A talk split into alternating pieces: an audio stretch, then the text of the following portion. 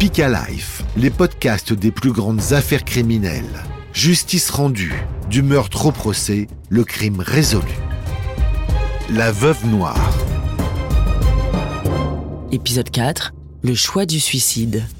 Véronique Lardet avoue le meurtre de Frédéric Butanovitz. Elle plaide la légitime défense. Il aurait voulu la violer. Les policiers ne la croient pas. L'enquête révèle d'énormes zones d'ombre dans la vie de cette femme. Des mensonges apparaissent. Elle a perdu un premier mari décédé dans des circonstances très troublantes. Elle se fait passer pour médecin alors qu'elle n'a pas son bac. Ainsi, elle accompagne même la fin de vie d'une femme touchée par un cancer. Coïncidence accablante, elle l'a soignée avec les mêmes produits que se retrouvaient dans le corps de son ex-mari. Il y a cette suspicion de femme qui est susceptible d'être une veuve noire, ce qu'on considère comme une veuve noire, et qui tuerait ses petits amis et ses amis en, en les empoisonnant.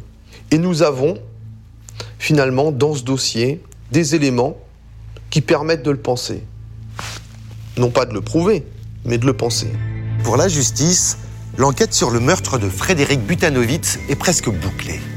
Pourtant, coup de théâtre. Quatre mois plus tard, Véronique Lardet se rétracte. Elle affirme à présent avoir avoué sous la pression des policiers.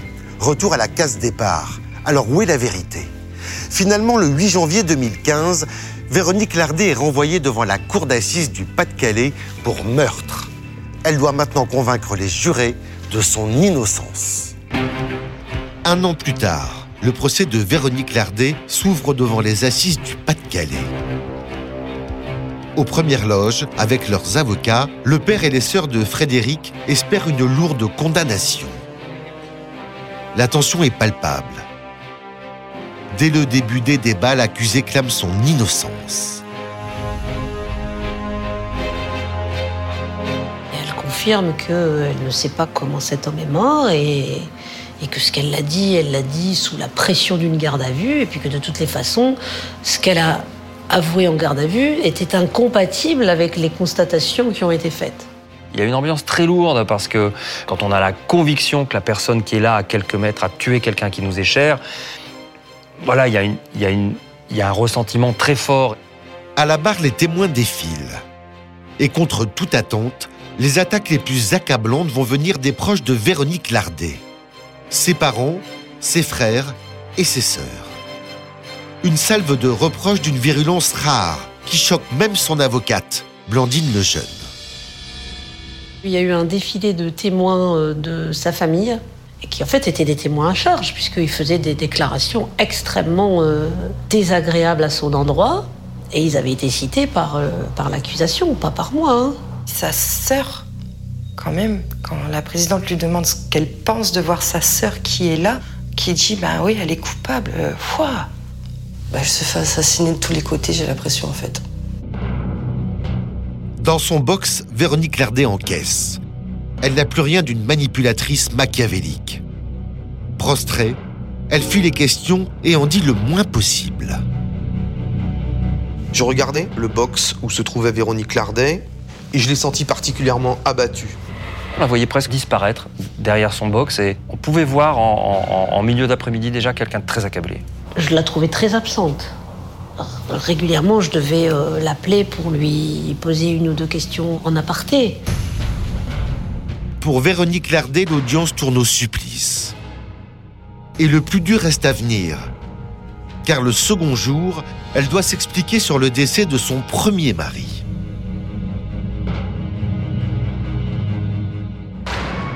Le lendemain matin, Blandine le jeune se prépare à défendre l'impossible.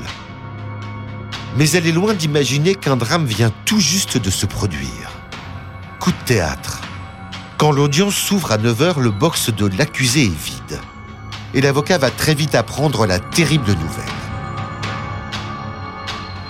Là, j'ai vu les visages vraiment très pâles euh, de la présidente. Il y avait le président du tribunal, il y avait euh, Monsieur Frémiot, l'avocat général, et le procureur. Et là, on m'a dit voilà, votre cliente s'est suicidée cette nuit. Véronique Lardet a été découverte pendue dans sa cellule au petit matin. Complètement euh, foudroyée, quoi, abattue. euh. Je l'ai pas senti arriver, j'ai rien vu venir. euh. qu'est-ce qui s'est passé. Pour la partie adverse, ce suicide est un aveu de culpabilité. Un geste de désespoir pour esquiver le face-à-face avec les juges et ne pas affronter l'horrible vérité. Elle a dû revivre l'intégralité de sa vie. Elle s'est retrouvée avec elle-même. Et je pense qu'elle est arrivée à un niveau de conscience en se disant cette fois-ci c'est fini. Cette fois-ci je pourrais pas m'échapper. Cette fois-ci les mensonges ne pourront pas me sauver. Et ce fut pour elle insupportable. En apprenant la mort de Véronique, le père et les sœurs de Frédéric sont scandalisés. Ils attendaient des explications. La mémoire de Frédéric est à nouveau bafouée.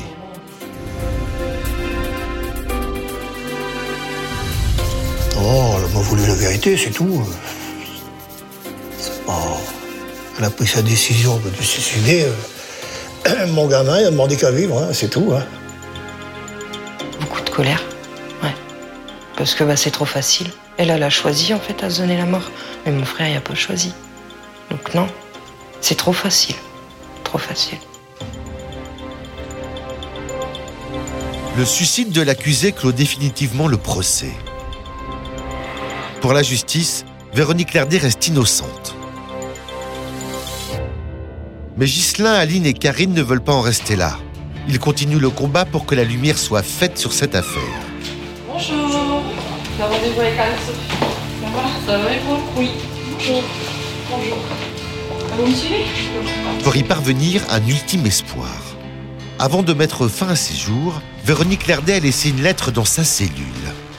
Des aveux, des excuses. Cette lettre a été saisie par la justice et elle n'a jamais été rendue publique. Les proches de Frédéric veulent y avoir accès. Elle aurait peut-être révélé des choses dans son courrier, ça peut peut-être être intéressant pour vous. Ah. Il faut qu'on se constitue à nouveau partie civile si vous entendez pouvoir avoir accès euh, au dossier intégralement. D'aller jusqu'au bout, quoi. hein, Du fait qu'on était privé de la vérité. Puis c'est aussi montrer qu'on est là pour pas qu'on oublie euh, mon frère. Autour de cette lettre, une nouvelle enquête vient d'être ouverte. Les Butanovitz espèrent qu'elle leur apportera enfin la vérité. En mémoire de Frédéric, ils se sont fait une promesse. Se battre jusqu'au bout. Merci de nous avoir suivis. Si vous voulez découvrir d'autres enquêtes criminelles incroyables, retrouvez les épisodes Justice rendue de Speak Alive sur vos plateformes d'écoute préférées.